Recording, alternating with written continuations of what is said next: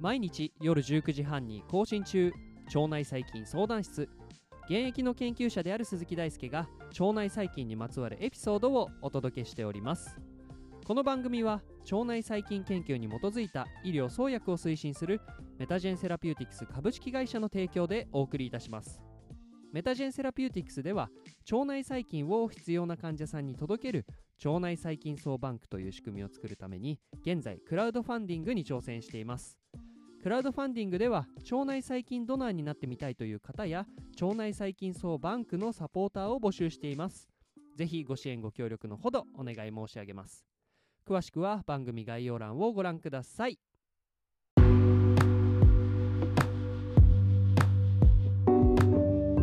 ということで皆さんこんばんは、えー本日は土曜日ということで、えーゴールデンウィークが終わってから最初の1週間お疲れ様でした。もう新年度に入ってもう1ヶ月が経過して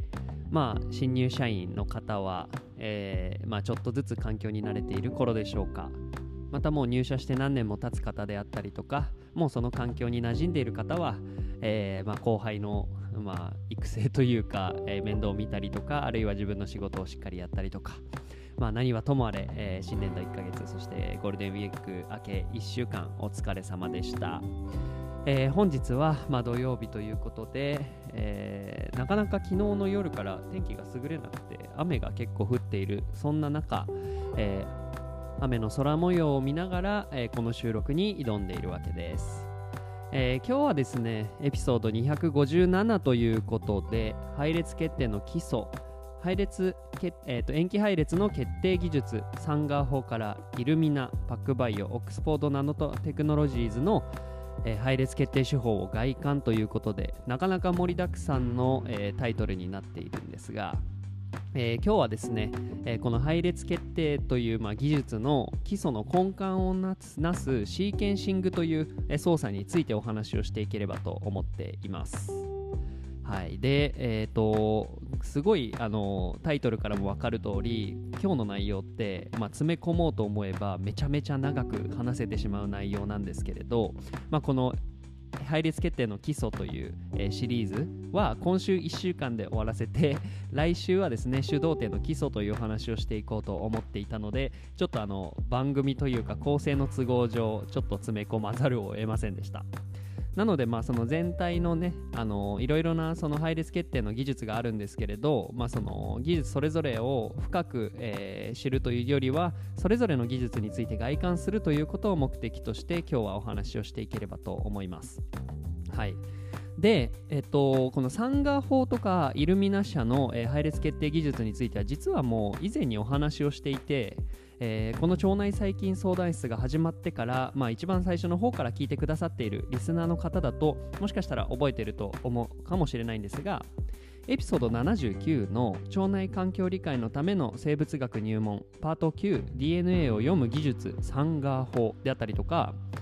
エピソード82腸内環境理解のための生物学入門パート11、えー次世代シーケンサーの登場という、まあ、ここら辺を聞いていただけると酸化法であったりとかイルミナ社のですね配列決定技術については結構深く学ぶことはできると思います。なので、えーもしですね、まあ、これらの技術に興味のある方はぜひエピソード79エピソード82概要欄に載せておりますので、まあ、この後にね、えー補足的に学ぶ資料としてご活用いただければと思っています、まあ、今日も産画法や、えーこの次世代シーケンサーとして、まあ、イルミナ社のですね技術についてお話をしていくので、えーまあ、そこは触りだけでもやるのでご安心ください。でまあさっきからですね、まあ、シーケンスとかシーケンサーという言葉がちょくちょく出てきたりしているんですがそもそもシーケンスとかシーケンサーあるいはシーケンシングとはどういう言葉なのかを、えあらかじめ押さえておきたいと思います。まずですね、えーよくここでは塩基配列という言葉を使ってますが塩基配列っていうのは DNA を構成するヌクレオチドに含まれている塩基というその部分がアデニングアニンシトシンチミンというですね、まあ、バラエティに富んだ形を持っていて、まあ、この並び方について塩基配列えこの塩基のアデニングアニンシトシンシミンの並び方のことを塩基配列と呼んでいますが、まあ、これをですね英語ではよくシーケンスと呼んだりしています。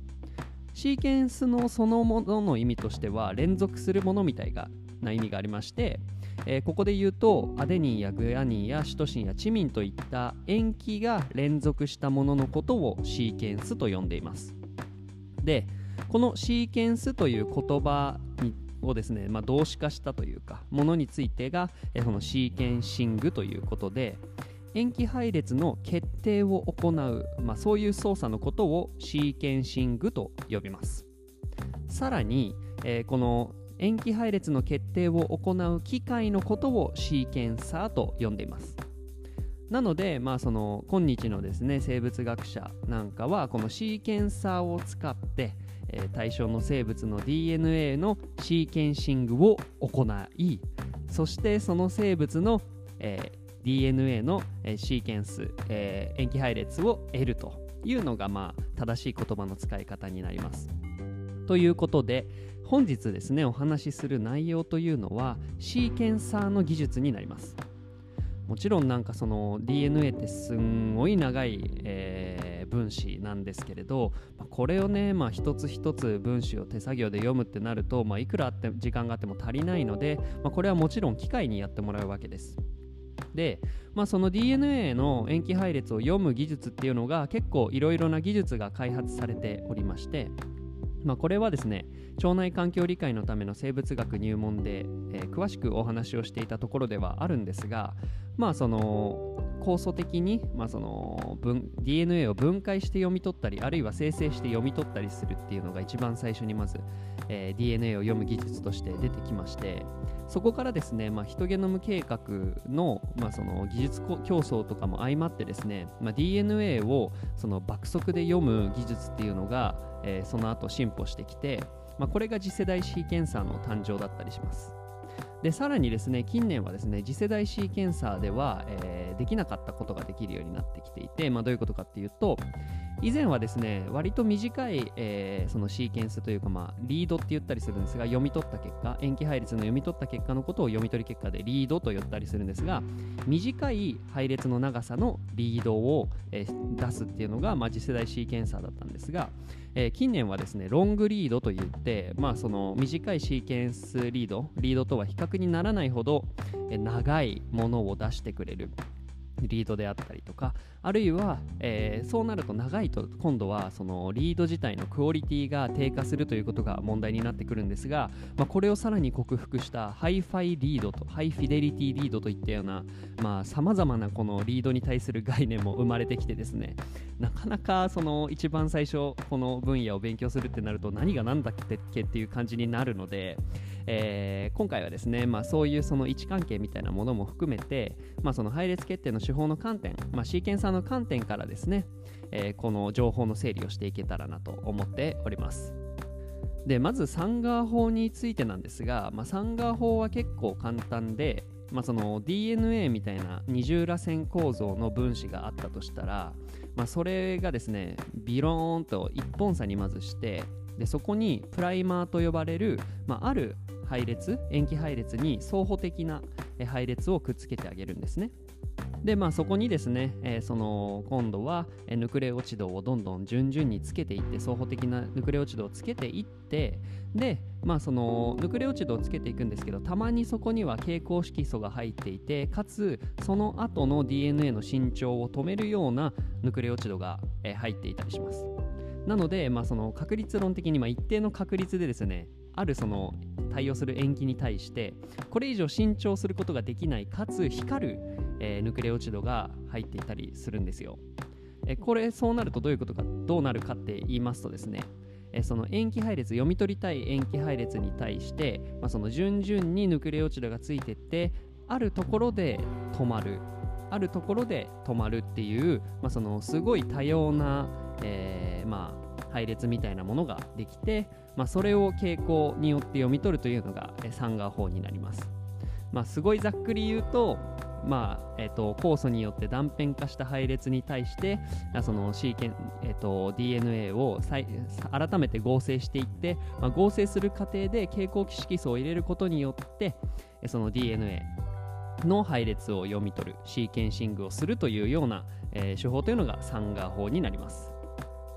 まあ、これだけだとちょっと腑に落ちない人もいると思うので、まあ、その場合はですねエピソード79をご覧くださいでこれに対して次世代シーケンサーイルミナの開発したですね次世代シーケンサーは何が違うのかと言いますとサンガー法と比較して並列化されて処理を行うことが可能になっています、まあ、どういうことかっていうとこの DNA を読む技術としてのサンガー法ではですねまあその対象のえー、配列断片があったとしたらそれに対してその配列決定を行うという形になるんですけれどイルミナの,、えー、その次世代シーケンサーの場合になるとですねその DNA サンプル対象の DNA をまず断片化して細かくちぎった後に、まあ、それをですね一斉にザーッと読んでいくんですね。えー、三眼法では、まあ、その1本の DNA があったとしたらそれを順繰りに読んでいくというイメージなのならば次世代シーケンサーではそれらを断片化してそれぞれについて読んだ後で、まあ、それぞれをまあのり付けしてあげれば元の DNA の、えー、塩基配列になるんじゃないかと、まあ、そういう発想でその並列化することによってそのシーケンシングをより高速にそしてより低コストに行うということを可能にしている。それがですね、まあ、このイルミナ社の次世代シーケンサーサーというものになります。まあ、この細かい説明は、えー、エピソード82を、えー、参照していただければと思います。これが次世代シーケンサーとしての、まあ、イルミナ社の技術ですね。で、まあ、ここからですね、まあ、最近はですね、えー、ハイセック、ノバセックといった、えー、さらに、えー、革新的な技術なんかも開発されていて、まあ、その今お話ししたその並列化されたショートリードだけではなくて、本当に、えー、いろいろな技術がイルミナ社からは開発されているので、まあ、今日お話しした内容がイルミナ社の全てであるということは全くありません。今日も進歩しています。で、えー、続いて紹介するのが、えー、パックバイオの、えーリえ、シーケンシングですね。の技術なんですけれどこれはどういう、え、技術かと言いますとまあこれもやはりですね配列のその断片というかもう一部分を扱うという意味では同じなんですけれど読み方がちょっと違いまして、えー、パックバイオではですねそのセルと呼ばれるまず、えー、部品というかな基板みたいのがあって基板に穴がめっちゃ開いてるんですよ。まあ、イメージとしては何がいいんだろうな。なんかモグラたたきな穴がもう無数にある感じ。しかもその穴がすんごいちっちゃいんですよ。で、穴の底には DNA をその複製する DNA ポリメラーゼが埋まっていて、まあ、それぞれの配列、まあ、ちょっと断片化されたような配列がですねその穴の中にスーッと1本ずつ入っていってその穴の中でその合成をぐるぐると繰り返すことによってまたその傾向シグナルを読み解くことによってパックバイオのシーケンシングではリードを読んだりしています。まあ、さっきのイルミナではですね、えー、むしろもうちょっとその基板基板みたいなもセルは使うんですけれどセルの上は割と平面上でして、まあ、その上で読み取りを行っていくんですがパックバイオではその穴がボコボコ開いてて、まあ、その中で何かしらのシーケンシングを行っていくというところが違います。で続いてがですねオックスフォードのナノポアテクノロジーズの技術なんですけれどこれまた面白くてですねあの DNA ってまあピロピロっとな紐みたいなものをイメージしてもらえればいいんですけれどこれをですね穴に通すんですよ。まあイメージとしてはなんかその裁縫のえ時に、あのー、なんだ針の穴に糸を通すと思うんですけれどこんな感じで穴にその DNA を通してあげるんですよ。でこの時にその通り抜ける、えー、その塩基ってちょっとずつ違うじゃないですか。アデニングアニンシトシンシミンとちょっとずつ違うじゃないですか。まあ、その違いをですねその電位の違いとして読み取るんですよ。なのでその今通り抜けたのはアデニンだ。今通り抜けたのはチミンだという感じでその電位の違いを塩基と電位の違いを対応させることによってその塩基配列を決定するというのが、えー、ナノポアの技術になります。またですねナノポアの技術として、まあ、面白いのはそのシーケンサーって結構でかい装置が必要なんですけれどナノポアはですね割とそのなんか小さい装置も提供していて、えー、ミナイオンミニオンと呼ミ,、えー、ミナイオンですねと呼ばれたりするんですけれど、えー、その USB でパソコンにつないでそのなんかその液体というか DNA 資料をドロップするともうその USB のぐらい USB メモリーよりはちょっと大きいんですけれど、まあ、それぐらいのサイズの,、まあその実験機器でシーケンシングを行うことができるという、まあ、これまたなかなか面白いまあ、そのフィールドでね、まあ、塩基配列を決定する、まあ、あんまり自分そのそういう分野には、えー、明るくはないんですが、まあ、そういう時にま使えるようになっているんじゃないでしょうか。という感じでですね、えー、ざっくりと外観してきたんですがまとめますとまず歴史と歴史的に生まれたのはサンガ法が一番最初でそこからですね次世代シーケンサーとして、まあ、2000年代の、えー初期から中中頃にかけて、えー、イルミナ社がですねさっきの超並列のシーケンサーを開発しました。でそこからさらにパックバイオやオックスフォードナノポアテクノロジーズがそれぞれですね、えー、これロングリードと呼ばれる、えー、配列帳としては長いものを読み取ることができるようになったと、まあ、そういう技術を開発してきて、まあ、今日に至るわけです。まあ、このようにさまざまなシーケンサーをの技術を持っているシーケンシング技術を持っている技術が、えー、登場することによってシーケンシングのコストは非常に下がっています。まあ、これを端的に表す例としてですねそのヒトゲノム、まあ、私たちの,、まあその遺伝情報を構成する全ての、えー、情報ですねをヒトゲノムですがそのヒトゲノムを読むというヒトゲノム計画が、まあ、その2000、えーえーとえと、20世紀の終わりから21世紀の初めにかけてヒトゲノム計画が計画が行われてで、まあ、人のゲノムが実際に解読されたドラフトアセンブルされて解読されたんですけれどで、えー、これにかけられたお金がですね30億ドルだったんですよ。30億ドルです。ドルですよ。なのでもう本当にもうすげえ簡単に今のその円安の えー、計算をも無視しまして1ドル100円だとすると、えー、単純計算でも3000億円人のゲノムを読むのにお金がかかったんですよ。でもですね今、えー、の時代、まあ、2021年の統計ですと人ゲノムのコストにかかるのはコストとしてかかるのは1000ドルぐらい。だいたい10万円ぐらい。3000億円が10万円になってるっていうものすごい速度でそのシーケンシングのコストって下がっています。でこれを考えるとですね、まあ、これからの10年、まあ、もちろんコストは下がり続けると思っていますし、まあ、より安価にその DNA の配列決定を行うことができるようになるというのが、まあ、これからの10年だと思っております。ってなるとその DNA に関する情報がより、えー、その市場というかその一般に流通するようになりますよね。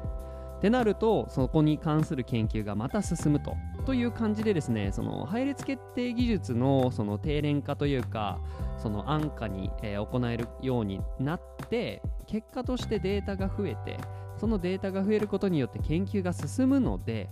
それによってですね私たちが得られる恩恵もどんどん増えてくるのが、まあ、これからの10年だと私は思っています。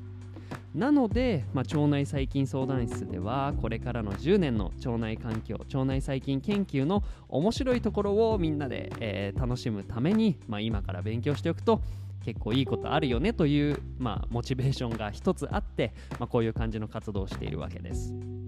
このようにですね配列決定っていうのはえー、実はですねその腸内細菌研究や、まあ、その人の疾患研究にも含めてですね、えとっても重要な基盤技術でして、まあ、これがですね、まあ、これからの世界の,、まあそのまあ、健康であったりとか病気像みたいなものを新しく描いていく上でとっても根幹となる技術であると、まあ、そんなことを最後にお伝えして今日の放送は終わろうかなと思います。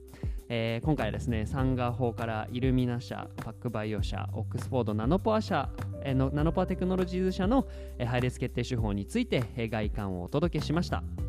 まあ、一番最初お伝えした通りですね、サンガー法やイルミナ社の配列決定技術については、エピソード79、そしてエピソード82でより詳しくお話をしておりますので、こちらもぜひ合わせて聞いていただければと思います。ということで、本日の内容は以上になります。腸内細菌相談室では番組に対する感想や質問リクエストを募集しています。Twitter、Instagram、Apple Podcast、Spotify からいつでもご連絡ください。この番組はメタジェンセラピューティクス株式会社の提供でお送りいたしました。それではまた明日お会いしましょう。バイバーイ。